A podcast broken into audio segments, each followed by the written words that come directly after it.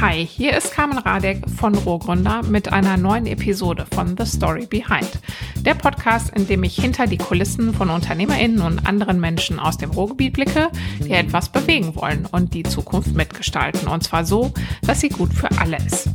Mein Gast heute ist Benedikt Heidmann. Benedikt hat 2015 zusammen mit seiner Frau, damals Freundin Felicitas, und seinem Bruder Johannes die Kaffeerösterei Neues Schwarz in Dortmund gegründet. Ich habe Benne und Johannes schon 2014 beim Gründungswettbewerb Start to Grow kennengelernt. Da waren sie gerade noch dabei, ihren Businessplan zu schreiben, mit dem sie beim Wettbewerb dann auch den dritten Platz gewonnen haben. Ich dachte damals eigentlich, dass ich mich mit Kaffee ganz gut auskenne, aber das Konzept hinter Neues Schwarz fühlte sich für mich wie Kaffee aus einer ganz anderen Welt an. Da ging es um Begriffe wie Third Wave, Specialty Coffee, helle Röstung, Brewbar und so weiter. Aber was mich am meisten überrascht hat, war Kaffee als Frucht zu begreifen.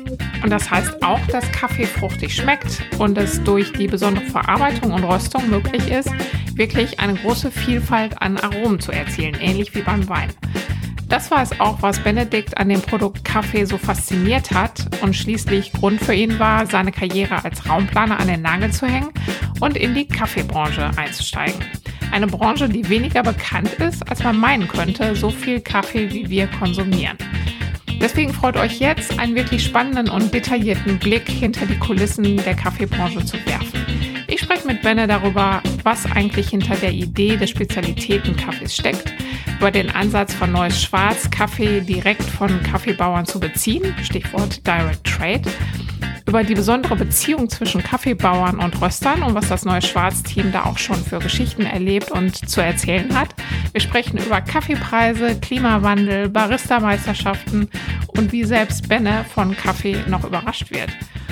Heute ist Neues Schwarz eine der Top-Röstereien im Specialty-Bereich in Deutschland. 20 MitarbeiterInnen gehören zum Team mittlerweile und ihre Kaffees wurden schon ausgezeichnet. Die Anfänge allerdings waren nicht so leicht. Wir starten damit, wie schwierig es war, den Kunden Kaffee neu zu erklären. Äh, wir haben uns da den Mund fusselig geredet, ja. das kann ich gar nicht anders. Ähm, das ist so, wie wir Kaffee verarbeiten und auch beziehen und handeln, ähm, waren wir zu der Zeit, gab es kein anderes Konzept hier im, im nördlichen Ruhrgebiet oder ich glaube generell im Ruhrgebiet. Also die, die nächsten ähm, Kollegen, mit denen ich mich irgendwie austauschen können, konnte, weil die auch irgendwie eine ähnliche Röstphilosophie hatten und auch eine ähnliche Idee davon, wie sie Kaffees kaufen wollten. Die waren irgendwie in Köln und die, die Röstbar in Münster hat es da irgendwie auch äh, super Ansprechpartner. Aber dieses Thema ähm, Kaffee ist eine Frucht und darf irgendwie auch fruchtig schmecken, das war für ganz viele erstmal fremd und ähm, war es für mich ganz zu Anfang auch. Ähm, also ich bin seit fast zehn Jahren irgendwie mit dem Produkt so in Kontakt und ähm, hatte irgendwie das Glück, dass ich das zweieinhalb Jahre bei einem sehr erfahrenen Röster, der aber auch schon so in dieser ähm, sogenannten Third Wave Szene unterwegs war, ähm, lernen konnte und ich da irgendwie ganz viel auch mitnehmen konnte für eine eigene Geschäftsidee. Ähm, ja, und da war das, war das nicht anders. Also das war in, mhm. in Nürnberg, da hast du auch regelmäßig Kunden im Laden gehabt, die das einfach nicht verstanden haben. Und das ist auch heute noch so. Und das ist, glaube ich, auch vollkommen in Ordnung, weil ähm, Geschmack ist was ganz, ganz Subjektives und ähm, man muss, glaube ich, wir schaffen ein Angebot, ähm, das was anders ist als das, was, glaube ich, zu dem Zeitpunkt mit Sicherheit 90 Prozent unserer Kunden irgendwie ähm, von Kaffee für sich so sensorisch abgespeichert hatten. Ähm, und ich glaube, dass wir ganz viele von unserer Idee einfach durch das Produkt, was wir produzieren, überzeugt haben und die inzwischen ähm, ja ganz viele Stammkunden einfach sind, die auch mhm. ursprünglich das gar nicht so auf dem Schirm hatten, wie das Kaffee einfach komplett anders schmecken kann. Also ohne, mhm. ohne Röstaromen, ohne dass ich jetzt irgendwie großartig Bitterstoffe im Kaffee habe.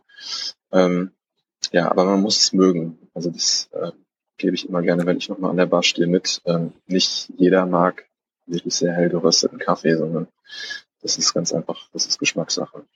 Ja, ähm, ich meine, man kann es ja auch lernen. Also ich hatte am Anfang, glaube ich, auch äh, meine oder es war ist halt erstmal ungewohnt, ähm, aber äh, das irgendwann, wenn man dann so weit ist, dann kommt man, glaube ich, auch äh, nur noch schwer ähm, zurück.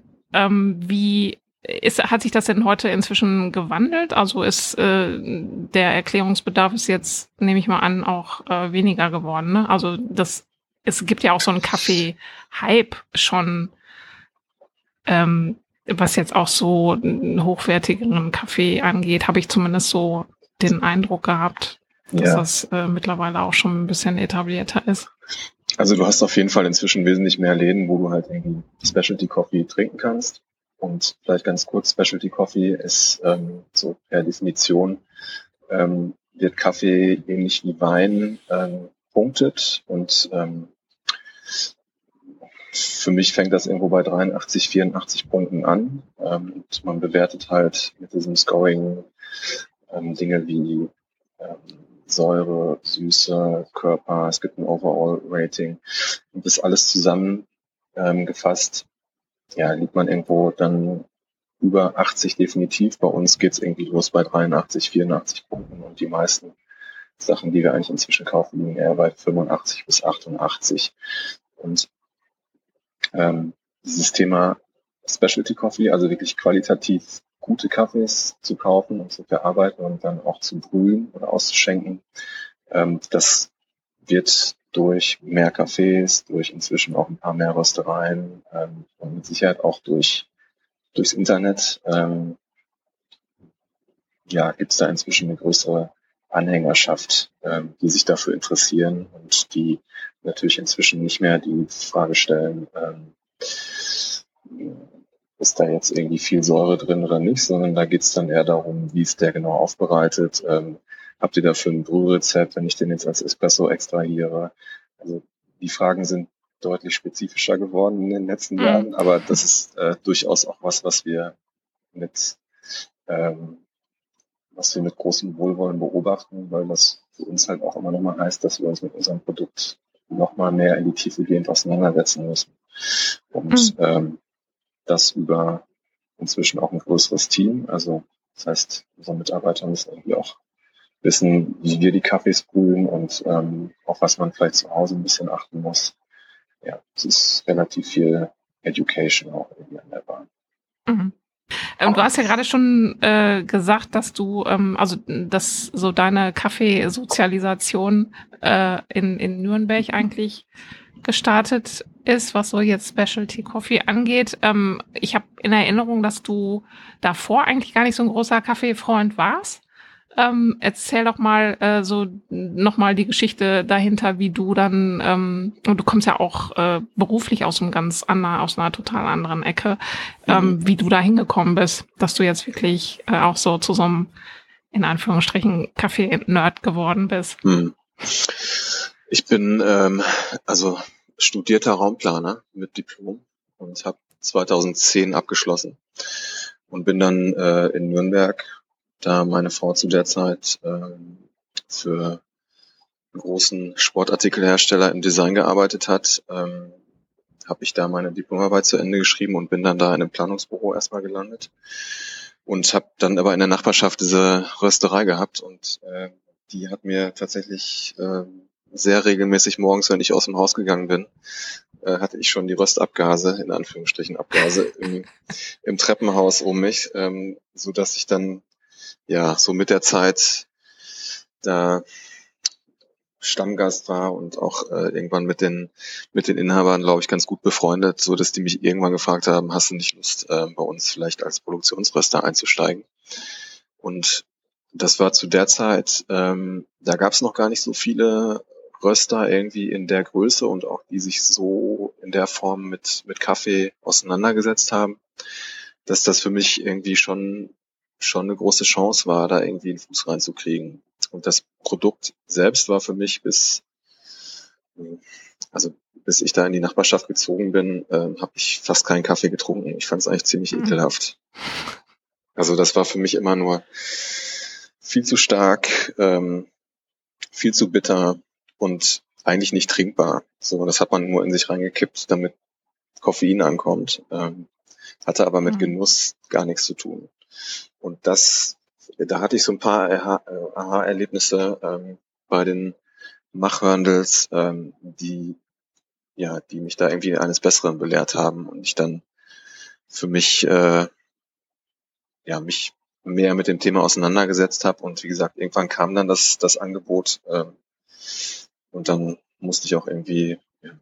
Hast du dann da, ich meine, war das dann auch so, äh, du hattest dann auch so dein erstes Geschmacks-Aha-Erlebnis äh, und ähm, dann fuchst man sich da so rein oder wie, wie kam das dann so bei dir? Ich meine, dass du, dass du dann gleich so ein Jobangebot kriegst, da muss ja schon ziemlich heftig drauf gewesen sein. ähm, Stattet man sich dann so mit dem ganzen Equipment auf, aus und ist dann zu Hause auch am Hantieren oder wie war das so bei dir? Ja, also ich bin nicht mit einer Siebträgermaschine unterwegs gewesen. Das machen, glaube ich, inzwischen ganz viele, aber ähm, so den klassischen Handfilter und wir hatten in der, haben in einer großen WG gewohnt, ähm, da gab es auch eine kleine Siebträgermaschine, wo man so ein bisschen was ausprobieren konnte, aber da ist man auch ziemlich schnell an seine Grenzen gekommen. Also das war, ja, das war nett, aber da weiß ich inzwischen, dass das, dass das ganz am Anfang war. Ähm, und ich habe zwei Mitbewohner gehabt, die das auch irgendwie ziemlich spannend fanden. Und mit dem einen war ich dann wirklich sehr regelmäßig ähm, in, in der Rösterei und ähm, das hat sich, ich will gar nicht sagen, so hochgeschaukelt, aber irgendwie fand ich, fand ich das Produkt einfach total spannend, ne? weil das mhm. für mich völlig unterm Radar war und ich so merkte, dass, dass das für ganz, ganz viele andere, immer wenn ich Kaffee irgendwie mitgebracht habe oder gebrüht habe, dann habe ich gemerkt, dass das für ganz viele andere auch so war. Unter anderem mein Bruder, der dann nachher mit, mitgegründet hat.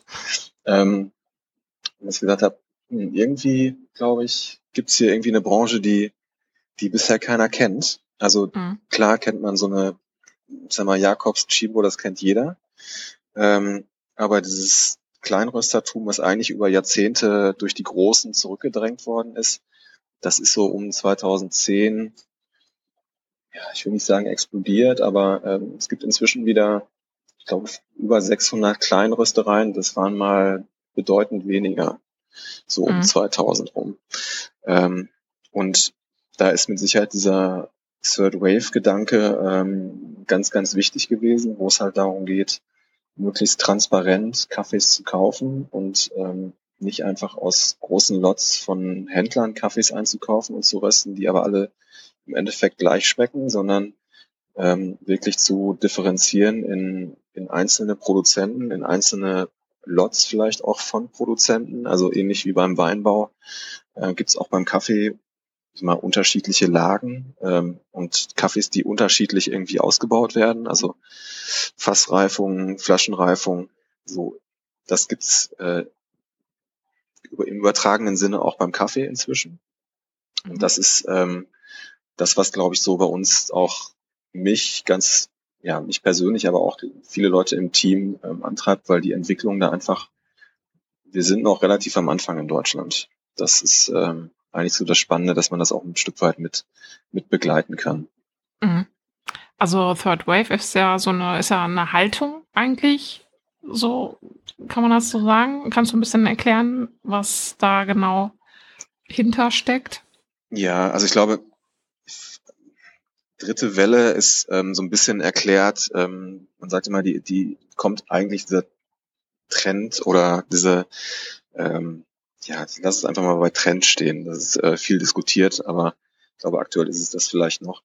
Ähm, kommt ursprünglich aus den Staaten ähm, und da gibt es inzwischen einige wirklich große Röster, die ähm, Mitte der 90er angefangen haben, Kaffees direkt von Produzenten zu kaufen und weg von dem Massenkonsum hin zu wirklich Lagencafés zu gehen, also wirklich mit Produzenten ganz gezielt ähm, Kaffees zu handeln und direkt und transparent, also transparent bis zu dem Punkt, dass sie wissen, wer kultiviert die Kaffees, ähm, was wird da gezahlt, ähm, was zahle ich nachher am Ende bis Verschiffung, ähm, so Punkte gehören irgendwie alle mit da rein.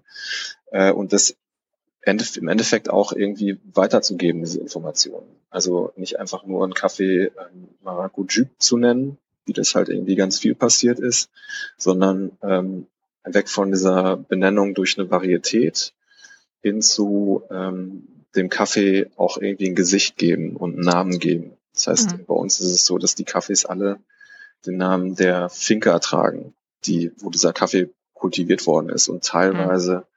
Geht es auch dahin, dass wir jetzt ähm, Kaffees releasen, wo wir, wenn das irgendwie Pärchen sind und sich das für uns stimmiger anhört, dann nennen wir die auch nach benennen wir die nach den Pärchen. Also so ein mhm. ganz ein Klassiker ist gerade Edwin und Luz, ähm, ist ein Produzentenpärchen aus Peru, aus einem ähm, ja, aus einem Tal, was sehr, sehr hoch liegt ähm, in den Anden und da ist die, die Finca quasi nicht, also ist für Mitteleuropäer nicht auszusprechen. Die heißt irgendwie Ucha Pampa.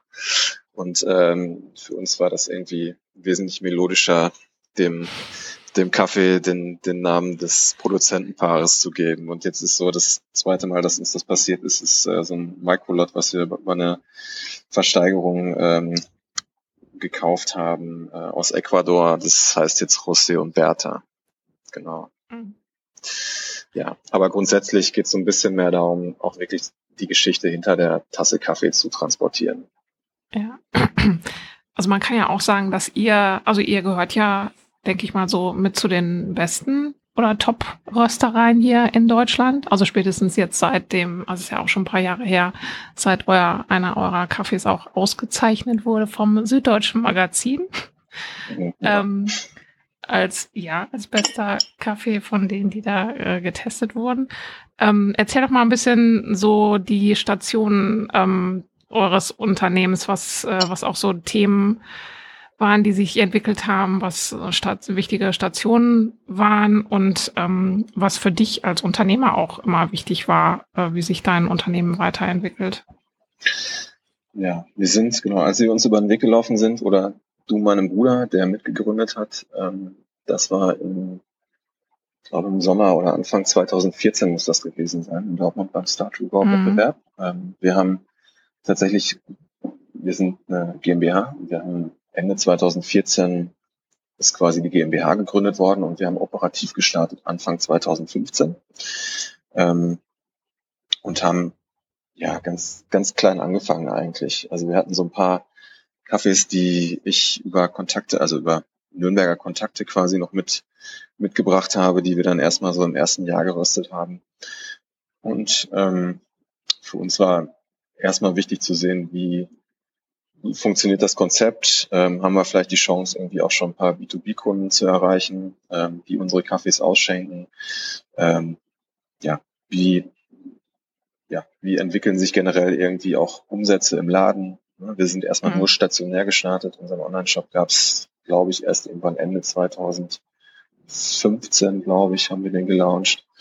Ähm, und das war so, das waren schon, ich würde sagen, steinige erste fast zwei Jahre, so bis wir gemerkt haben, okay, das, wir sind irgendwie angekommen, ähm, die die Kunden kommen immer wieder, man sieht äh, des Öfteren die gleichen Gesichter und es werden mehr.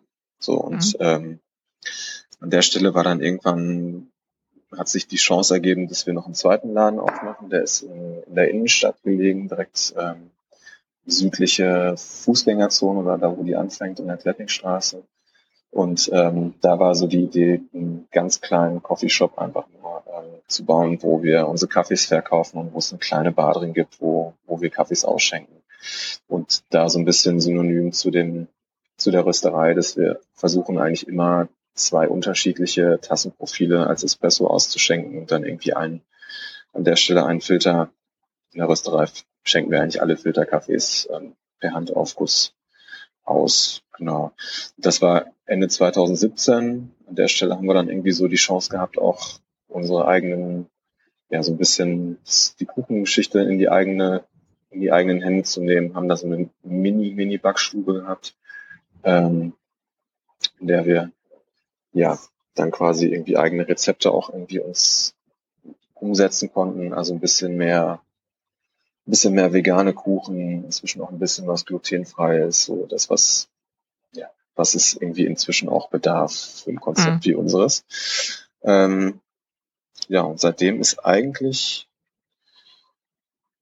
so richtig viel nicht mehr passiert. Also zumindest jetzt äh, was neue Standorte oder Online-Business etc. Ähm, wir sind natürlich über die Jahre gewachsen. Unser Team ist definitiv gewachsen. Wir sind inzwischen äh, irgendwie so 15 bis 20 Leute fast.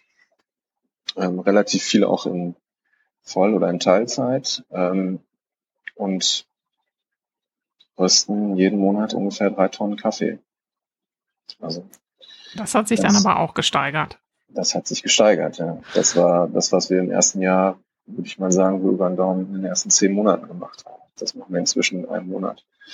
Ähm, aber das ist natürlich auch ein langer Weg bis dahin gewesen. Und ähm, gerade so ähm, neue B2B-Kunden zu gewinnen, die dann irgendwie Kaffees ausschenken oder Kaffees verkaufen, ist, ähm, ist was, was wir ganz viel irgendwie über den Laden bei uns funktioniert hat, ohne dass wir jetzt großartig unterwegs waren und ähm, Klinken geputzt haben.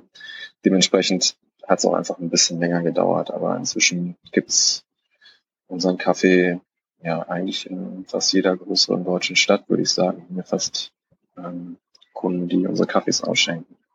Mhm. Ähm, kannst du, kann man das irgendwie ein bisschen ähm, einteilen, wie viel jetzt an Privatkunden, wie viel ihr an äh, was Gastronomie oder auch Handel? Habt ihr das? Mhm. Vor, kannst du das in vor oder nach vor oder nach Corona? Vor oder nach Corona. ja, ähm, beides. Ah, ich will nicht zu sehr ins Detail gehen, aber ähm, ja, über Corona also, ja gleich auch noch. Also das ist ja auch. Ich sag mal so, über den Daumen sind bei uns B2B-Kunden 25 Prozent ungefähr. Ähm, das heißt, das Allermeiste ist bei uns tatsächlich ähm, privat über die Läden oder online. Und da ist natürlich auch drin, wir betreiben zwei Gastronomien, also mhm. in Anführungsstrichen Gastronomien. Wir schenken Kaffee aus und es gibt ein bisschen Kuchen, aber es ist ähm, ja Cafés. Ähm, den Umsatz, der ist natürlich in diesen 70 Prozent irgendwie auch mit drin den kriege ich jetzt nicht komplett rausgerechnet, aber ein Großteil unserer Kaffees ähm, verkaufen wir tatsächlich direkt an private Kunden. Ja. Mhm. Und das ist, um schon auf Corona einzugehen, mit Sicherheit äh, letztes Jahr auch unser Glück gewesen, dass wir weniger irgendwie auf diesen, ich nenne es mal Büro und ähm, Gastronomiemarkt gesetzt haben, sondern uns relativ breit von Anfang an, ohne dass wir das jetzt irgendwie im Hinterkopf hatten, aber uns so aufgestellt haben, ähm, und das hat uns mit Sicherheit letztes Jahr so ein bisschen, ja, haben wir schon Glück gehabt. Also wir kommen relativ gut durch diese Zeit, auch wenn das mhm. für, ja, auch für uns irgendwie anstrengend ist, weil das, was wir vorher im Laden gemacht haben, es ist halt, vieles ist nicht mehr möglich und ähm, Kundenberatung oder ein Kundengespräch ist halt mit Maske und Plexiglasscheibe dazwischen und Abstand und Zubaubecher nur noch auf die Theke stellen und kontaktlos befüllen und so Geschichten. Das ist halt alles ja nicht nicht schön, aber ähm, am Ende sage ich irgendwie meinen Mitarbeitern immer, wir müssen eigentlich froh sein, dass wir überhaupt noch arbeiten können. Also das ist an der Stelle immer noch, glaube ich, unser großes Glück mhm. und ähm, ja, irgendwie kommen wir da auf jeden Fall ganz gut durch. Und klar, unsere Kaffeeverkäufe haben sich das, was wir vorher an B2B-Umsätzen hatten, die sind natürlich reduziert. Unser Online-Shop ist explodiert, kann man nicht anders sagen. Mhm. Ähm, und Privatkunden sind auch nicht weniger geworden, die jetzt irgendwie bei uns in den Läden Kaffees ähm, kaufen. Mhm. Weil es sind letzten Endes alle zu Hause und brauchen Kaffee. Müssen irgendwie über den Tag kommen, ja. Also ich denke immer so zwischendurch, ich muss mich eigentlich mal mit einem Weinhändler austauschen, wie das bei denen so ist, äh, wie der Absatz bei den alkoholischen Getränken so ist, aber ich glaube auch nicht komplett schlecht. Also ja, nee, von daher ist tatsächlich, also war schon 2020 sehr, sehr herausfordernd, aber ähm, letzten Endes für uns ähm, kommen wir gut durch. Mhm.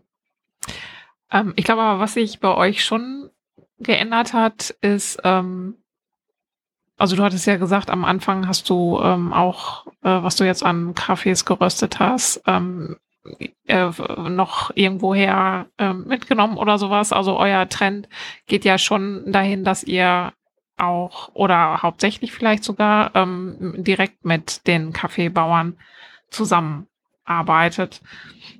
Ähm, kannst du da ein bisschen erzählen, wie das so angefangen hat? Für euch war das äh, sowieso was, was du äh, sowieso immer vorhattest? Und ähm, wie jetzt auch wie das so passiert, dass man auch jetzt direkt mit Kaffeefarmern in Kontakt kommt, mit denen auch so eine Beziehung aufbaut. Kannst du da ein bisschen erzählen, wie das bei euch so losgegangen ist und sich entwickelt hat?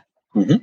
Ja, also die, die Idee oder ähm, diesen Hintergedanken Kaffees ähm, möglichst direkt zu handeln, ähm, den habe ich schon auch irgendwie in Nürnberg in mir getragen, weil ich glaube, dass ähm, das die einzige Möglichkeit ist, tatsächlich im Ursprung Mehrwert zu schaffen und Produzenten ähm, ein Stück weit auch ein besseres Leben zu ermöglichen, dass die ihre Kinder in die, in die Schulen schicken können, ähm, dass, dass da einfach ähm, ein größerer Teil von der, von der Wertschöpfung eigentlich da verbleibt, wo er hingehört. Weil wenn die ihren Job nicht so gut machen würden, wie sie ihn machen, dann würden wir diese Kaffees hier nicht rösten können.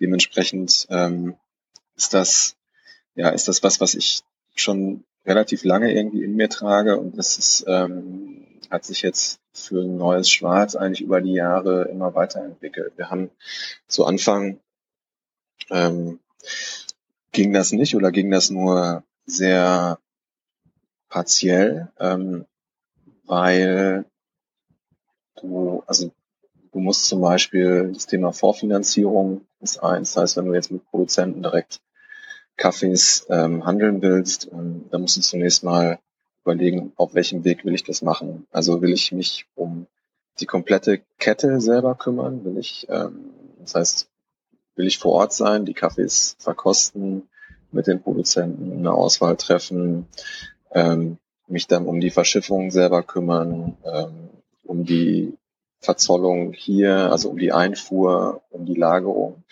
Ähm, die Kette ist relativ lang ähm, und wir haben so für uns, ich würde sagen, einen ganz guten Mittelweg gefunden. Also wir, ähm, und das können wir inzwischen, weil wir halt Kaffees vorfinanzieren können, weil wir, ähm, weil wir einfach auch mehr Schwungmasse haben, also weil wir mehr produzieren. Das heißt, mhm. ähm, Direct Trade macht für mich bei einem oder zwei Sack Kaffee relativ wenig Sinn, weil der Aufwand ist riesengroß, sowohl für uns als auch für die Produzenten. Ähm, das, was du an Mehrwert schaffst, das ist am Ende nicht viel. Und ähm, die Idee ist dann schon zu sagen, wir machen Minimum irgendwie eine halbe Palette Kaffee, das sind fünf Sack. Und ein Sack hat immer 60 bis 69 Kilo im Normalfall. Ähm, Im besten Fall machen wir direkt eine Palette. Das heißt, du hast ein bisschen, auch ein bisschen Masse und kannst damit was bewegen.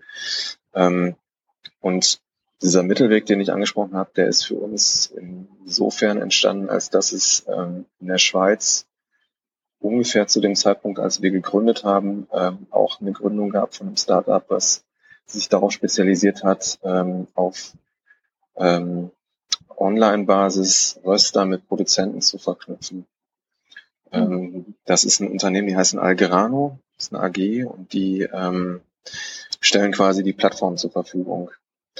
Ähm, treten auch noch ein bisschen als Händler auf, aber das sehr reduziert in meinen Augen. Ähm, und wir haben über die die Chance gehabt, einfach mit Produzenten in Kontakt zu treten und diese Dinge, die einfach zwischen dem Kauf und dem Rösten passieren, zahlen wir quasi wie eine Dienstleistung über Algerano.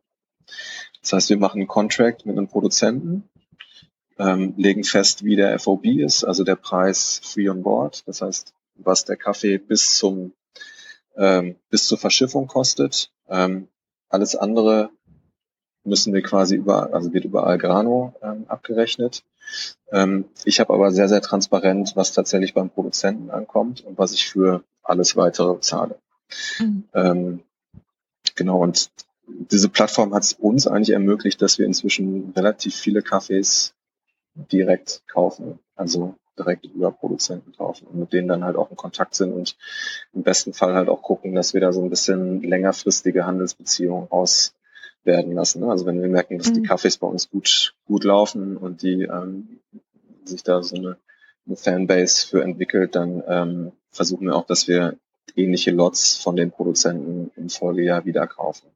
Mhm. Und dadurch, dass Kaffee ein saisonales Produkt ist, ähm, gibt es auch nicht immer die gleichen Kaffees, sondern das wechselt je nachdem, was gerade wo geerntet wird. ähm, ja, versuchen wir dann schon aus der neuen Ernte, die auch nicht immer gleich schmeckt, ähm, wie wir ab und zu mal feststellen müssen, ähm, ja, die Kaffees wieder einzukaufen. Genau, das ist so ein bisschen das, was, äh, wie wir da in etwa vorgehen. Mhm. Genau. Und sobald sich da irgendwie in, sagen wir so, ähm, Beziehungen entwickeln, bietet es sich dann halt auch an, in die Ursprungsländer zu fliegen und ähm, sich das Ganze vor Ort zu, anzugucken. Mhm. Ähm, wie, äh, was entscheidet dann tatsächlich ähm, für euch, für welche ähm, Produzenten ihr euch dann entscheidet? Ähm, oder kriegt ihr da irgendwie auch so, könnt ihr da was also, testen oder ist das? Ähm, wir kriegen, also wenn wir jetzt eine neue Ernte einkaufen, dann haben wir im Normalfall immer so 100 Gramm Grünkaffeemuster, die wir geschickt bekommen und die wir dann, mhm. dann so einen kleinen Proberöster, auf dem wir die rösten können und dann werden die verkostet und dann können wir quasi eine ähm, objektive Entscheidung treffen, was für uns ähm, die beste Tasse war am Ende. Also wir mhm. kaufen nach Qualität ist eigentlich schon das, was ausschlaggebend ist. Ähm, zumindest wenn wir jetzt neue Produzenten mit dazu nehmen. Ähm, mhm. Bei Produzenten, mit denen wir schon länger zusammenarbeiten, und da gibt's inzwischen schon drei, vier, fünf, ähm, dann nehmen wir das in Kauf. Da ist das so ein bisschen Commitment, dass wir sagen, ähm, wenn jetzt während der Vegetationsperiode irgendwie nicht genug Regen gefallen ist, dann können die am Ende nichts dafür.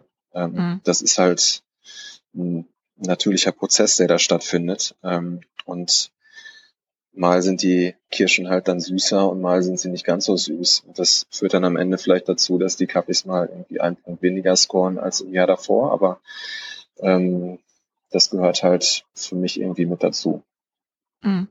Genau. Man muss es halt immer ein bisschen kommunizieren. Ähm, also bei äh, Instagram seid ihr ja sehr aktiv und da sieht man ja auch schon mal, äh, wenn, wenn irgendwer von euch auf Reisen ist, dann auch tatsächlich, also ihr ähm, kennt ja auch einige eurer Kaffeebauern dann persönlich. Ne? Mhm. Was sind das, ähm, was sind das so für äh, Erlebnisse, die ihr dann da auch macht? Sind das zwei unterschiedliche Welten oder wissen die auch überhaupt, ähm, was aus deren Bohnen äh, oder das ist ja, sind ja nicht nur Bonus, sind ja vorher, Kirsche ist ja, was heißt ich, ist ja ein ganz äh, langer Prozess da auch davor. Mhm. Ähm, wie ist so diese, diese Beziehung zwischen Röster und äh, Kaffeebauer? Auch wenn es da gerade schon ein bisschen äh, länger, äh, länger ist und eine längere Zusammenarbeit. Ähm, die ist schon relativ eng, würde ich sagen. Also ähm, ich kann dir so ein paar Beispiele nennen. Wir haben mit Carolina eine Produzentin in El Salvador, mit der wir jetzt so ins sechste Jahr eigentlich gehen. Also die, oder sogar die, die siebte Ernte, glaube ich, die wir von ihr jetzt schon kaufen. Und äh, die ist gerade in der Ernte und die lief gerade auch so ein bisschen über unsere Insta-Profile, weil sie uns auch ganz gerne ähm, in ihren Stories, äh, die sie macht, taggt. Und ähm, das ist ja schon so, dass, ähm, dass ich mit der in einem regelmäßigen Austausch über WhatsApp oder ja, meistens über WhatsApp, das funktioniert in, in Salvador ganz gut, ähm, bin und wir uns über eigentlich alle möglichen Themen austauschen. Also das ist nicht zwingend nur Kaffee, sondern auch irgendwie, wie es ihrer Familie geht und was Corona für einen Einfluss in El Salvador hat, ähm, was das für sie bedeutet, was das für, für den Export bedeutet. Ähm, das ist schon relativ intensiv. Das ist mit Sicherheit nicht bei allen Produzenten so, weil ähm, wir ähm, einige auch einfach in ganz, ganz abgelegenen Regionen äh, leben und dann auch gerade in Zentral- und Lateinamerika ähm, viel auf Spanisch passiert. Das heißt, ich bin da schon mal raus. mein, mein Bruder könnte da noch mitreden, aber der ist in der Operative nicht so zu finden. Ähm, und wir haben aber so ein, zwei Leute im Team, die ähm, die Minimum rudimentär Spanisch sprechen und die halt auch so Ursprungsreisen dann machen. Also mhm. ähm, ich nehme das nicht für mich irgendwie in Beschlag, dass ich da ähm, alle Produzenten vor Ort besuchen muss, sondern ich freue mich eigentlich, wenn wir so ähm, auch Jungs oder Mädels ähm, die Chance geben können, dass die halt mal rauskommen und sehen, was sie da eigentlich für ein Produkt jeden Tag äh, durch die Mühlen jagen und, und für Kunden zubereiten und ein anderes, ein deutlich tieferes Verständnis dafür entwickeln, was wir da eigentlich machen. Genau, aber dafür ist halt Spanisch ist nicht so verkehrt. Das ist eins der Dinge, über die ich mich inzwischen ärgere. Ich habe mal angefangen an der Uni mit einem äh, ein Semester Spanisch. Das habe ich leider zu früh aufgegeben. Ist ja nie zu spät. Ja, ja. Finde ich schon. So ein bisschen. Ähm, ich hatte, also ist äh, irgendwer, war das dann auch Carolina, die euch mal besucht hat? Mhm. Hier? War das nicht auch ja. mal, hatte ich da nicht auch mal was? Äh, wie ist das denn dann so? Ich meine, wie kommt das dann zustande? Macht die dann Urlaub in Dortmund oder guckt die sich auch an, wer, mhm. wo so ihre, ihre Bohnen dann geröstet werden? Ja, die ist eigentlich eine relativ, also ist eigentlich eine relativ kleine, also als, als Produzentin jetzt zwei Finkers, ähm, die von der Menge eigentlich nicht riesig viel Output hat. Also die macht äh, super gute Honeys, ist eine spezifische Aufbereitung, wie man Kaffee weiterverarbeitet. Und ähm, damit hat sie uns irgendwie vor einigen Jahren gepickt und ähm, sie ist, glaube ich, vor zwei, drei Jahren war sie in Europa mit ihrem Lebensgefährten und hat, ich weiß gar nicht, die, die haben, glaube ich, irgendwie eine Städtetour durch Europa gemacht, irgendwie so. Ähm, und hat zeitgleich dann aber auch in Hamburg ähm, den Importeur besucht, mit dem wir ihre Kaffees eine Zeit lang importiert haben. So, und dann hat sie mich irgendwann angerufen und meinte so, ja, ich komme nach Deutschland, ähm, können wir uns dann und dann treffen? Ich sagte, ja, klar, kein, kein Ding. Und wir hatten, glaube ich, zu dem Zeitpunkt gerade ihre neue Ernte ähm, auch irgendwie das erste Mal bei uns auf Lager und haben dann äh, sehr, sehr eilig noch ähm, irgendwie eine erste Espresso-Röstung gemacht und ähm, konnten ihr dann quasi ihren eigenen Kaffee bei uns im Laden ausschenken. Das ist so, die Geschichte habe ich schon ein paar Mal erzählt, aber das war für mich so ein Moment, wo ich dachte so, ja, du machst eigentlich, du machst das Richtige. So, also die war, die war sehr, sehr angetan, glaube ich, ähm, zu sehen, wie, wie ihr Produkt ähm, auch an den Endkunden, an den Verbraucher weitergegeben wurde. Mit einer schon sehr, ja, ich glaube, einer entsprechenden Wertschätzung, die es mhm. ähm, für Produzenten meistens gar nicht gibt, weil die ihre Kaffees auf dem lokalen Markt verkaufen und dann sind die einfach weg. Das heißt, die haben eigentlich gar keine Ahnung, was damit passiert. Mhm. Und ähm, dieses zurückspiegeln, auch in den Ursprung. Ich glaube, das ist irgendwie ein ganz wichtiger Job von, von uns, weil wir damit auch irgendwie einem Produzenten auch nochmal ein anderes ähm, Selbstwertgefühl, weiß ich nicht, aber ein anderes äh, Selbstbewusstsein als Kaffeeproduzenten auch, auch äh, wiedergeben können. Mhm. Ja, das sagt denen ansonsten keiner, dass sie einen außergewöhnlichen Kaffee produziert haben. Und das ist durchaus was, was mich persönlich antreibt oder was mir große Freude bereitet. Mhm. Ähm, wie sind denn überhaupt so die Bedingungen jetzt bei den Kaffeebauern? Ist das jetzt auch was, ähm, äh, ja, was ihr als, äh, als, als Abnehmer da jetzt auch ähm, mit beeinflussen könnt oder sowas? Oder ähm, also wird da auch viel kaputt gemacht von den großen Röstereien und so oder von diesem Hauptkaffeemarkt? Wie sieht das überhaupt aus? Hm, oder was ist da so, was sind da so die Probleme? Meinst du so generell diese, diese Perspektive für Kaffeeproduzenten, für kleine? Also es kann ja jetzt auch sein, dass eben, äh, ich weiß nicht, wie, äh, wie das da ist mit, ähm, was da jetzt so an Land äh, ausgebeutet oder äh, was auch immer wird und wie das jetzt auch äh, mit den Klimabedingungen sich dann weiter verschärft oder auch nicht. Äh, Gibt es da irgendwelche äh, Themen, die da jetzt, ähm, die da jetzt irgendwie auch so problematisch sind oder sowas? Mhm. Äh, eine ganze Handvoll. Also ich muss überlegen, wo ich anfange zu erzählen. ähm, Klimawandel ist definitiv ein ganz großes, weil ähm, Kaffee braucht bestimmte Höhenlagen äh, und damit bestimmte äh, Tag-Nacht-Wechsel und damit Temperaturwechsel, ähm, damit der entsprechend reift. Ähm, von daher kann man qualitativ hochwertige Arabicas nicht irgendwie unter 500 Metern anbauen, jetzt mal einfach so in mhm. etwa. Also die kommen meistens irgendwo zwischen je nachdem, in was für einem Ursprungsland man ist, ähm, Brasilien 800 bis 1,1, 1,2 ähm, und wenn man nach Zentralamerika guckt, dann ist man eher irgendwo bei 1,5 bis 2, so in dem Bereich. Ähm, Und klar, der steigende Temperaturen führen dazu, dass die ihre Plantagen tendenziell eher die Hänge hochbauen müssen.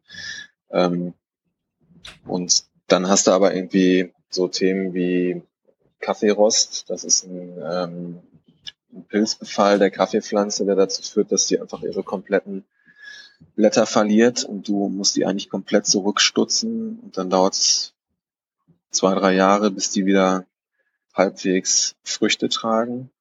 Ähm, das sind viel, viel akutere ähm, Sachen, die, mit denen die sich beschäftigen müssen. Und äh, mhm. äh, je nachdem, in was, wie gesagt, in was für einem Ursprungsland man ist, gerade Zentralamerika hat da sehr große Probleme gehabt und El Salvador, um nochmal auf Carolina zu kommen, ich glaube, die hat, ähm, die hatte ein Jahr, da hatte die 70 Prozent Ernteausfall durch Rohjahr. Das zieht sich natürlich nicht nur über ein Jahr, sondern wenn du die, deine Farm quasi einmal komplett in Anführungsstrichen renovieren musst, dann hast du da natürlich auch noch ein paar Jahre mit Spaß. Ähm, und das zu kompensieren, ähm, ist schon eine, schon eine enorme Herausforderung. So. Mhm. Ja, und was, was glaube ich auch so ein bisschen, ähm, oder was ich immer wieder mal höre, was ähm, Thema ist, dass die jungen potenziellen Nachfolger ähm, keine Lust mehr drauf haben. Die Bezahlung ist, wenn ich jetzt in den lokalen Markt als Kaffeeproduzent verkaufe, miserabel. Davon kann ich eigentlich nicht leben. Mhm. Das heißt, ähm, diese Bevölkerungswanderung, die da Richtung USA stattfindet, ähm, sind mit Sicherheit auch nicht ganz wenige Kaffeeproduzenten oder potenzielle Kaffeeproduzenten, die da den Weg machen, in der Hoffnung auf ein besseres Leben. Und ähm, das ist ja auch so eins der großen Felder, die, glaube ich, da in Zukunft bearbeitet werden müssen, wenn wir als, als Röster ja, glaube auch irgendwie eine Perspektive haben wollen, mit Leuten langfristig zusammenzuarbeiten. Da muss man denen halt auch eine Perspektive geben. Mhm. Ähm, wie, inwieweit, äh, also ihr versucht das, glaube ich, auch, denke ich mal, schon so in die Richtung zu gehen. Inwieweit habt ihr denn da ähm, Einfluss oder könnt ihr auch was bewirken und äh, was äh, habt ihr da für Ideen auch, das auch mitzugestalten? Also ich glaube, der erste Einfluss ist äh, einfach mehr für den Kaffee auszugeben. Also der Weltmarktpreis ähm, für Kaffee liegt aktuell, ich weiß nicht 100% irgendwo bei 1,20 würde ich sagen, pro, also Dollar pro spanisches Pfund. Ähm, das ist irgendwie umgerechnet aufs Kilo.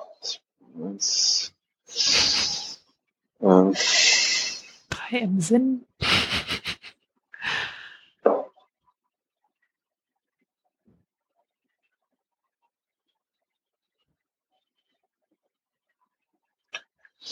Hm. Das ist irgendwo zwei Euro, also über den Daumen, würde ich mal sagen. Zwischen zwei und zwei Euro fünfzig bekommen die für ein Kilo Kaffee. Und ähm, ja, wow. jeder, der das, also, und das ist quasi der Weltmarktpreis. Das heißt, da geht ja noch was runter, das kriegen die nicht. So, ne? Sondern das ist quasi der Preis FOB auf dem Schiff. Das, was mhm. vorher passiert, irgendein Zwischenhändler hat den Kaffee noch aufgekauft der muss irgendwie in den Container gepackt werden, exportiert werden, auch alles kosten. Das heißt, bei dem Produzenten selber, das ist der Farmgate-Preis, kommt eigentlich nichts an. Und mhm. die, das, was die damit reinholen, ist, deckt oftmals noch nicht mal die Kosten, die die haben. Dementsprechend ist der Schritt zu sagen, ich äh, hänge das an den Nagel, gar nicht so weit entfernt. Mhm. Und das kriegen wir eigentlich nur in den Griff, wenn wir sagen, wir ähm, wir zahlen andere FOBs. Das ist für mich, äh, geht da keinen Weg dran vorbei. Zumindest in dem Bereich, wo ich wirklich viel ähm, auch Arbeitskosten durch Mehraufwand habe, um qualitativ bessere Kaffees zu produzieren. So. Mhm. Genau. Ist das, äh, das ist jetzt aber auch ähm, ihr seid da ja auch, ich meine, äh, man zahlt bei euch ja auch jetzt nun mal andere Kaffeepreise als äh, im Supermarkt.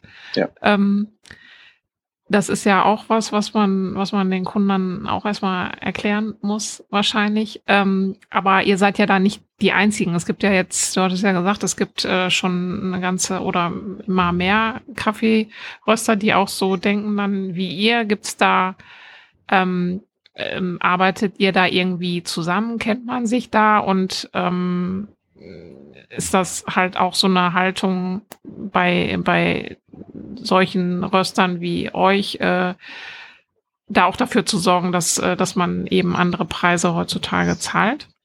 Oder wie ist da so die Community? Also ich glaube, die, die sich wirklich mit diesem Third Wave-Gedanken intensiv auseinandergesetzt haben und die sich das auf die, auf die Fahnen schreiben, ähm, denen attestiere ich jetzt mal, dass sie das tun. Aber ich glaube, es gibt genauso viele Röster, denen das, für die das die keine große Rolle spielt. Mhm. Das ist halt der, dieser klassische Handel auch im, sagen wir, unteren Preissegment äh, vom Spezialitätenmarkt. Ähm, ja, da spielt das keine große Rolle. So, da geht's am Ende, glaube ich, darum, Kaffee zu rösten und zu verkaufen. Aber da ist die Geschichte dahinter ähm, Zumindest ist es mein Eindruck gewesen, als wir, als wir gegründet haben. Wir haben uns ein bisschen umgeguckt. Da spielte das erstmal keine Rolle. Ähm, inzwischen gibt es, glaube ich, auch bei denen so ein bisschen Wandel. Wir haben zwischendurch mal auch Veranstaltungen von größeren Importeuren besucht, wo es genau um das Thema ging, was müssen die irgendwie eigentlich machen, damit, damit der, das Produkt beim Endkunden besser ankommt, also so Geschichten. Ähm, da ist schon irgendwie ein eine Tendenz ist da schon zu erkennen, aber ich glaube, also das, was meistens im Supermarkt steht, da spielt das keine Rolle. Also es funktioniert auch bei den Preisen nicht. Das, äh, mhm. Man, ich finde mal, ich bin in so einem Forum aus äh, vielen Röstern, also vielen Kollegen, äh, wo zwischendurch dann so Bilder aus äh, Supermarktangeboten gepostet werden und wenn das Kilo Kaffee dann irgendwie acht Euro kostet, das ist äh, halt, fragt man sich, wer das, wer da am Ende der Kette steht. Mhm. Ne? Also das will man eigentlich nicht wissen. Weil wir zahlen in Deutschland 2,19 Euro für jedes Kilo Röstkaffee Kaffeesteuer. Ähm, Du musst die Mehrwertsteuer runternehmen, äh, du musst die Produktionskosten runternehmen, der Handel will auch mitverdienen. Das heißt, am Ende bleibt da nichts stehen. Und das ist äh, für mich, das sind halt diese klassischen Log-Angebote, die es im Einzelhandel mhm. gibt. Aber für mich nicht. Aber jetzt so ähm, aus äh, von, von denjenigen, die jetzt so kleinere Röstereien haben, äh, gibt es da irgendwie so, also es, ich meine, es ist ja gerade, die Themen sind ja momentan aber auch so Nachhaltigkeit mhm. und wo äh, Lieferketten auch ähm, transparenter zu machen und sowas, äh, ist das da auch noch nicht? So doch, doch, doch, doch, doch, doch, das gibt's. Also das ist, äh, das wird immer mehr und ich glaube, je mehr auch jüngere Röster mit in diese Szene reinkommen, die halt auch irgendwie Unternehmen gründen, ähm, die machen das ganz oft, glaube ich, einfach mit dem Gedanken, dass, mhm. ähm, dass sich da was ändern muss. Ähm, und die sind aber, glaube ich, wie ich auch, erstmal von diesem Thema Qualität äh, getrieben. So, mhm. Das ist, glaube ich, das, was alle begeistert und was so der Ausgangspunkt ist ähm, von, von meiner Kaffeereise und ich glaube auch von ganz vielen anderen. Ähm, und da hängt aber, glaube ich, für viele auch dieses Thema Transparenz mit dran. Und äh, wie schaffen wir es halt ähm, nicht nur für uns irgendwie ähm, zu wirtschaften, sondern ein Stück weit auch mit anderen ins Boot zu holen und da mit einer größeren oder längeren Perspektive auch irgendwie Beziehungen aufzubauen. Mhm. Und da gibt's äh, in, es gibt in Deutschland, äh, in Hamburg, Quichotte ist für mich immer so ein, so ein Musterbeispiel eigentlich. Ähm, die rösten, glaube ich, inzwischen die haben gerade ihren Transparenzbericht ähm, veröffentlicht, 140 Tonnen Kaffee oder so im Jahr und machen das nur mit Kooperativen, nur biologisch zertifiziert äh, oder nicht, nicht zertifiziert, aber biologisch angebaut und noch zwei, drei andere ähm, Faktoren und ähm, legen halt auch ihre komplette ähm, ihre komplette Finanzierung offen. So, mhm. das ist definitiv was, wo wir auch äh, uns zwischendurch mal drauf gucken und uns inspirieren lassen, was, was da geht und wie weit man das irgendwie treiben kann, dieses Spiel. Ähm, ist für uns immer ein bisschen schwierig, wenn man sich direkt vergleicht, weil wir halt gleichzeitig auch irgendwie Gastronomien betreiben. Das heißt, unsere Personalkosten sich ein bisschen anders aufstellen. Aber grundsätzlich die Idee, ähm, diese Wertschöpfungskette offen und transparent zu machen, finde ich durchaus erstrebenswert. Das ist auch irgendwie was, wo wir so ein bisschen mehr gucken, dass wir FOBs mit veröffentlichen. Wenn wir jetzt so diese Kärtchen oder die Info-Kärtchen zu den einzelnen Kaffees schreiben. Mhm. Genau. Wo geht's ähm, für euch jetzt noch so hin? Was sind, äh, was steht jetzt für Neues Schwarz an? Wo siehst du dich auch äh, jetzt, was weiß ich, in den nächsten fünf Jahren? was sind so, ähm, oder was wünschst du dir auch, wie sich, äh, wie sich dein Unternehmen jetzt so weiterentwickelt? Oder auch die ähm. Branche vielleicht? Ja, ich glaube, die, also die Branche ist kann ich gar nicht so genau sagen. Ich glaube, dass wir, dass da noch ein paar definitiv nachziehen werden, dass es da noch ein paar Gründungen geben wird, bin ich mir relativ sicher. Ähm, sehe ich auch so in meinem direkteren Umfeld, ähm, dass da ein bisschen was passiert. Aber mh, mm, ja, ich glaube für uns als Neues Schwarz, ich komme heute von einem Termin, wo wir ähm, quasi eine Übernahme von der Küche äh, gemacht haben. Das heißt, wir werden demnächst nicht mehr in unserer Mini-Backstube in der, in der Innenstadtfiliale backen, sondern haben demnächst viel, viel mehr Platz und können einfach mehr ausprobieren und vielleicht auch unser Sortiment ein bisschen erweitern. So, das sind so die, die Sachen, die mich mit Sicherheit 2021 äh, beschäftigen werden. Ähm, Wo ja. wird das sein? Kannst du das schon verraten? Oder ist das jetzt, äh, ist das jetzt ein das ist tatsächlich ein, Standort? Das ist tatsächlich ein reiner Produktionsstandort, mhm. ja. Ähm, der ist in Dortmund. Also mhm. ähm, genau. Und ähm, ja, mein Bruder steigt Mitte des Jahres ein. Das ist, glaube ich, irgendwie was, was für mich ganz oh. spannend wird. Ja, der wechselt quasi oder hat seinen seinen eigentlichen Job ähm, gekündigt und will sich zukünftig ein bisschen mehr um seine Tochter kümmern und ähm, ja, fängt dann bei uns irgendwie mit einer halben Stelle an. Genau, das heißt, ich kriege ein bisschen weniger kaufmännische Themen auf den Tisch. Das freut mich, das freut mich durchaus. Das heißt, ich habe ein bisschen mehr Zeit für wirklich ähm, operative und äh, ja, ein bisschen mehr Zeit für Kaffee. Äh, und grundsätzlich würde ich nicht ausschließen, dass wir auch, wir müssen irgendwann mit Sicherheit mit der Rösterei umziehen. Das ist definitiv was, was, ähm, was irgendwann ansteht weil uns da einfach Flächen irgendwie fehlen. Mhm. Ja, aber keine, nichts, was spruchreif wäre. Aber ich meine, ihr setzt äh, trotzdem immer noch auf ähm, Gastronomie jetzt weiter, ähm, trotz Corona und dem ganzen, also dass ihr da jetzt ähm, aufrüstet quasi mit einem Produktionsstandort. Das ist jetzt. Ja, ich glaube, das ist, also das Thema wird nicht komplett durch sein, aber ähm, das Thema Küche ist für mich schon eins ziemlich lange. Also ich trage da schon und auch die ähm, Mädels, die bei uns backen, die tragen das schon seit Minimum zwei Jahren äh, mit sich und mit mir rum. Und ähm, bei uns hat sich jetzt einfach die Chance ergeben, dass wir eine Produktionsfläche übernehmen können, ähm, die für uns irgendwie, glaube ich, gut funktionieren wird, weil wir da gleichzeitig ähm,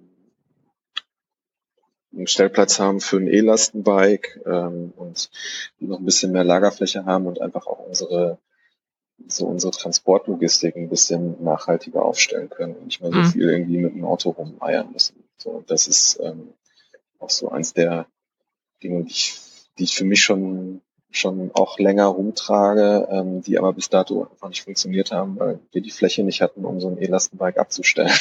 Also ging das halt bis dato nicht. Ähm, mhm. Und jetzt ist es so, dass wir das irgendwie sicher mit äh, in einem Nebenraum von dieser Produktionsfläche abstellen können. Und ähm, damit kriegen wir auch bei uns, glaube ich, nochmal so Lieferprozesse ein bisschen, ja, ein bisschen umweltverträglicher auch mhm. auf die Straße. Was ist an äh, Kaffees zu erwarten? Habt ihr da irgendwie was Spannendes, was jetzt auch, äh, was jetzt neu kommt oder ähm, was wie seid ihr ähm. da immer so in der Planung auch? Habt ihr, äh, plant ihr das übers Jahr oder wie geht das? Also eigentlich ziemlich frühzeitig. Das heißt, ich bin jetzt gerade dabei, Kaffees für Mitte des Jahres zu kaufen, die aber, also wo jetzt wo wir jetzt die Samples bekommen haben aus den Ursprungsländern, ähm, das ist zum Beispiel Äthiopien aktuell, ähm, wo wir jetzt nach einem Nachfolger oder nach den neuen Ernten Borka, Adado, so Sachen oh. haben wir gerade, haben wir also gerade quasi auf dem, genau, haben wir quasi gerade auf dem Tisch. Äh, probieren wir durch und müssen wir dann jetzt auch irgendwie demnächst ordern und vorfinanzieren. Und die kommen dann im August sind die in Europa. Also das ist schon so ein gutes halbes Jahr eigentlich immer Vorlauf, wenn man, mhm. wenn man Kaffees sehr direkt kauft. Im mhm. anderen Fall wäre es so, wenn wir jetzt sagen würden, wir warten einfach ab, was der Handel, also der Großhandel quasi importiert, dann würden wir irgendwann im Juni wahrscheinlich, wenn die Kaffees in Europa sind, würden wir Stock-Samples anfordern, würden die Sachen durchkappen und würden dann sagen, wir kaufen das und das. Ähm, ja, auch da ist so ein bisschen Commitment Produzenten gegenüber, denen relativ frühzeitig mitzugeben, wir haben die und die Bedarfe, ähm, schickt uns doch bitte von den und den Varietäten so aufbereitet Muster, so dass wir die durchprobieren können und dann wissen die halt auch schon, was die, ähm, was sie für uns zur Seite legen. Mhm. Ist das immer so ein beson besonderer ähm, Moment, wenn ihr das dann auch äh, für euch testet, was dann so für Kaffees rauskommen? Ist das für euch auch irgendwie überraschend oder wie? das ist, ähm, so? das ist eigentlich. Oder ist das schon so Routine? Nee, das ist, das ist nie Routine. ja, niemals. weil du, weil selbst wir regelmäßig überrascht werden von Kaffees, die wir so noch nicht getrunken haben. Das ist genau ah. dieses Ding. Innovation in der Specialty äh, Kaffeeszene ist einfach ähm, das ist schon eine Triebfeder. Und ähm, da Was ist denn da dann die Innovation? Ja, die Innovation wie, ist in den letzten Jahren zum Beispiel gewesen, dass ähm, viele Produzenten angefangen haben, ihre Kaffees anders aufzubereiten, also mehr mit Fermentation zu arbeiten. Das heißt, die schmeißen die Kaffeekirschen, nachdem die vorab einmal selektiert worden sind. Ähm, das heißt, die ähm, Defekte kann man über so eine, ja, über einen Wassertank eigentlich abschöpfen. Also alles, was ähm, tendenziell eher ein Defekt ist, schwimmt eigentlich oben, weil es eine andere Dichte hat. Das heißt, es wird abgeschöpft und dann wird, werden diese Kaffeekirschen in große Tanks gefüllt oder in Plastiktonnen am Ende. Ähm, und ähm, werden dann unter Ausschluss von Sauerstoff zum Beispiel fermentiert für drei Tage. Und das, was bei dieser im Rahmen dieser Fermentation passiert, ist ähm, fürs Tassenprofil nachher nach dem Rösten was ganz, ganz Elementares und es führt teilweise dazu, dass du halt Kaffees, wenn du die jetzt un, also unfermentiert probieren würdest, unfermentiert, würdest du nicht glauben, dass es das gleiche Ursprungsprodukt ist oder das gleiche Ausgangsprodukt.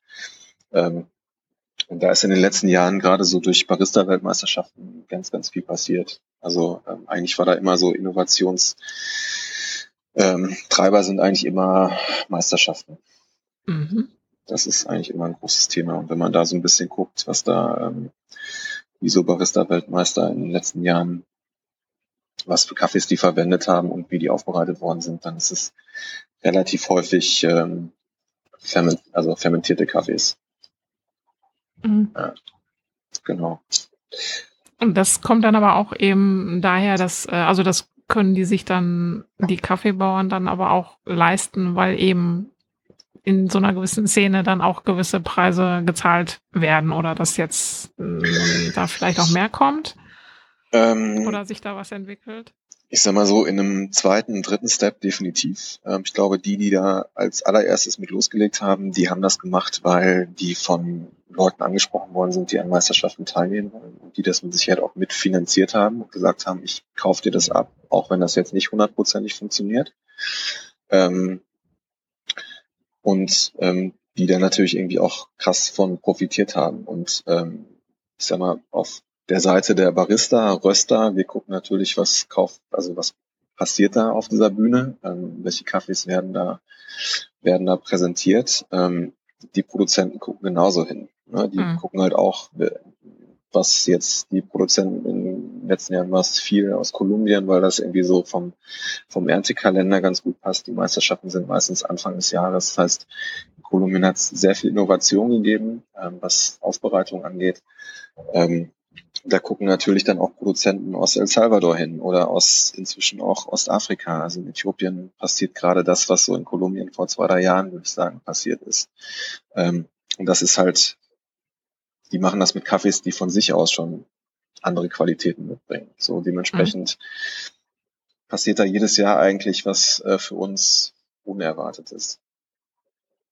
Was mhm. wir dann halt tatsächlich auch erst bei einem Cupping irgendwie auf dem Tisch probieren. Ne? Und dann merken so, oh, krass, was, was haben die mit dem Kaffee gemacht? Also, ja. Ähm, genau. Jetzt noch äh, abschließend, du hattest vorhin gesagt, dass äh, in Deutschland das eigentlich noch so ziemlich am Anfang steht oder ähm, dass sich da auch noch viel entwickeln wird. Wo, wo glaubst du denn, äh, dass jetzt hier auch so die Kaffeekultur in Deutschland sich hinentwickelt? Also ich glaube, das ist, ähm, man muss da so ein bisschen auch irgendwie Richtung Chibo Jacobs gucken. Ähm, die greifen diesen Trend Third Wave eins zu eins auf. Das heißt, die mhm. kaufen inzwischen auch Kaffees von den gleichen Produzenten, mit denen wir zusammenarbeiten. Die machen das natürlich nicht in den Mengen, in denen, mit denen wir arbeiten. Also wenn wir jetzt irgendwie von einem, wir haben so ein Beispiel in ähm, Kolumbien, ähm, Diego, der seine Finca El Paraíso ähm, bewirtschaftet und von dem wir jetzt irgendwie zwei, dreimal Kaffees, aber wirklich für uns in kleinen Mengen gekauft haben, weil die unfassbar teuer sind. Ähm, da kauft halt Chibo Container von. So. Mhm. Oder auf jeden Fall wesentlich größere Mengen, als wir das tun, ähm, weil die einfach auch einen viel, viel größeren Hebel haben. Ne? Also den Kanal, den die nutzen können, den haben wir natürlich nicht. Ähm, aber ich glaube, insgesamt ist das mit Sicherheit für den, für den Markt nicht verkehrt, dass die so diese, diese Bewegung auch anerkennen und, äh, und sich da jetzt auch so ihre, ihren Platz drin suchen. Ähm, gibt definitiv mehr Wettbewerb, aber für uns, glaube ich, dadurch auch mehr ähm, mit Sicherheit mehr Aufklärung, also mehr, mhm. mehr Verständnis ähm, bei Kunden, die, die so Kaffees vielleicht dann auch mal bei Chibo trinken. Mhm. Von den Preisen sind ja auch, äh, also zumindest was ich schon so im Supermarkt dann auch gesehen hatte, auch so in der Richtung oder könnte es jetzt auch passieren, dass die das äh, durch dass jetzt große auch äh, da auf den Zug aufspringen, äh, das wieder kaputt machen? Mm, das das kann passieren. Vielleicht, also ich glaube, da muss ein bisschen gucken, bei welchen, in welchen, also von welchen Ländern man jetzt im Speziellen, glaube ich, spricht. Mhm.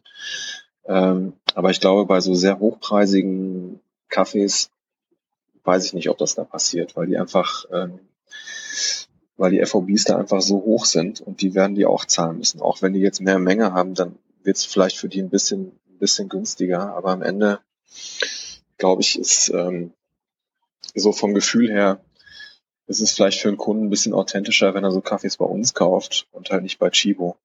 Mhm. Weil wir ihm vermutlich ähm, noch zumindest ein paar mehr Infos dazu geben können, wie er den Kaffee jetzt am besten brüht oder ähm, ob er den noch ein paar Tage besser liegen lässt, bevor er den brüht, ähm, weil so Sachen, ich vermute, das wird bei den Großen unter den Tisch fallen, das spielt keine Rolle ist aber für uns was ganz Elementares und auch Sachen, die wir über Meisterschaften letzten Endes gelernt haben. Also das ist ähm, ja für uns mit jetzt inzwischen auch zwei, drei Teilnahmen ähm, definitiv was, was uns irgendwie intern immer wieder auch nochmal weitergebracht hat und wir dann gemerkt haben, so okay, hm, die Duro-Rezepte, warum haben wir das eigentlich gemacht? ja. Also also ihr lernt auch immer noch dazu.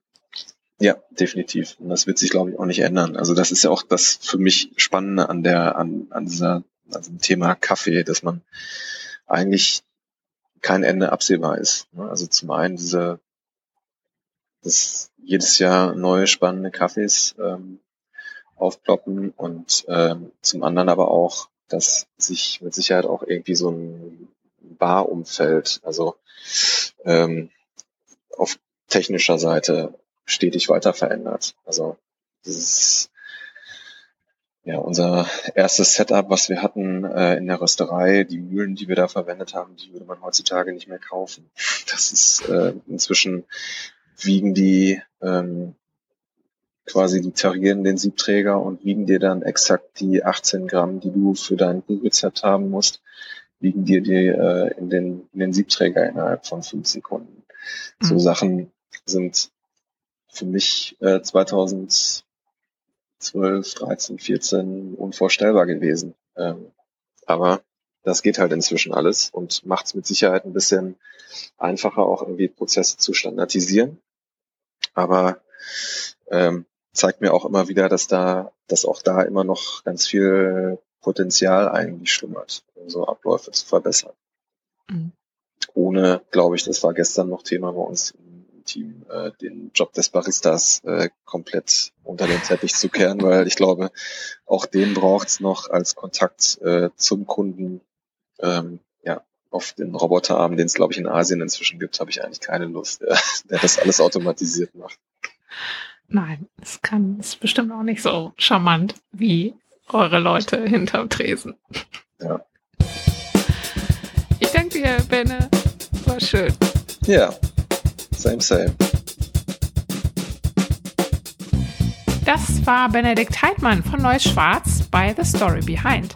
Wenn euch mein Podcast gefällt, was ich sehr hoffe, freue ich mich über eine 5-Sterne-Bewertung bei Apple Podcast. Das hilft, noch mehr Menschen mit spannenden Gründungsgeschichten aus dem Ruhrgebiet zu erreichen. Wenn ihr Feedback oder Themenwünsche habt, schreibt mir gern an radek.ruhrgründer.de und in der nächsten Episode hört ihr dann Matthias Hoffmann von Grubengold. Ein Thema, über das wir sprechen, ist Ihr Zertifizierungsprozess als B Corporation. Ich freue mich, wenn ihr dann dabei seid. Bis dahin.